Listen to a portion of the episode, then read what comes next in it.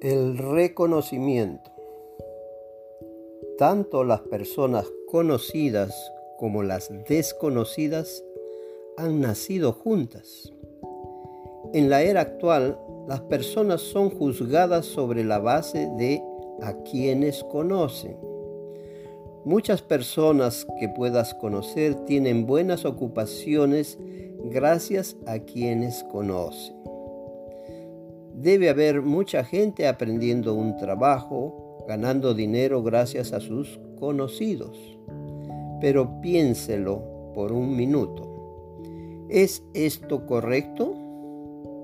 Solo pudieron conseguir el trabajo por tener una buena relación con esa persona.